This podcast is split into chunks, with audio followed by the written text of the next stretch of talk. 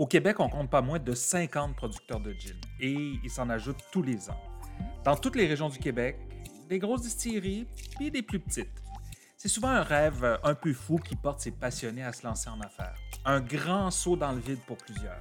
Je m'appelle Christian Tivierge, journaliste indépendant et amateur de gin depuis plus que cinq ans quand ça a commencé à être pas mal trendy.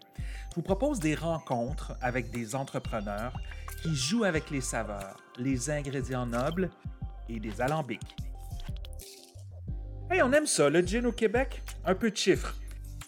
Les ventes ont atteint 3,8 millions de litres en 2020, une croissance de 18,8% sur l'année précédente. Je répète, 18,8% Le gin accapare 13,9% des parts de marché à la SAQ. Il a dépassé pour la première fois le whisky. Je vous ai dit 50 producteurs tantôt, mais ils sont même pas tous vendus à la SAQ. Alambic et compagnie, un balado à écouter sans modération avec votre gin et votre tonique préféré.